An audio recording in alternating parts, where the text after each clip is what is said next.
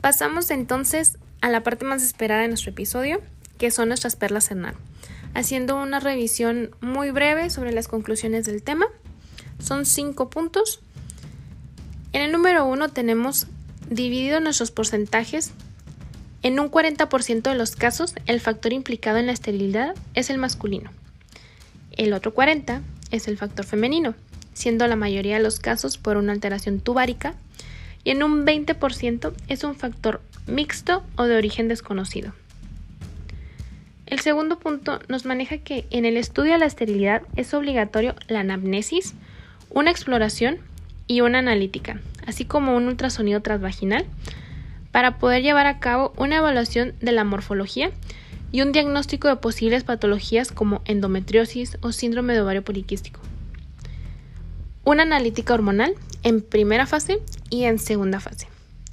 Un seminograma para poder analizar el número movilidad y morfología de los espermatozoides, así como un test de capacitación espermática.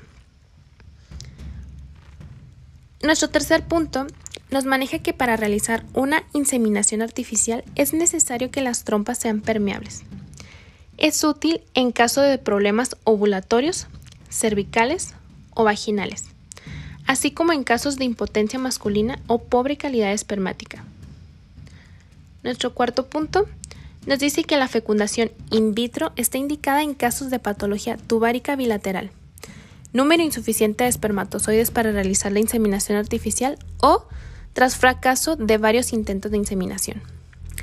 Y nuestro último punto nos dice que la microinyección espermática es una variante de fecundación in vitro que consiste en la inyección de un único espermatozoide dentro del ovocito.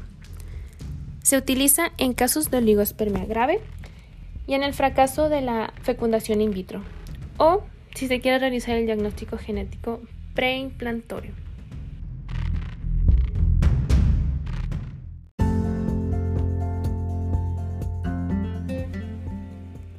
Con esto daríamos por terminada nuestra revisión del tema. Espero les sea de mucha ayuda. Recordemos que donde quiera que se ama el arte de la medicina, se ama también a la humanidad. Platón. Nos vemos en el siguiente episodio.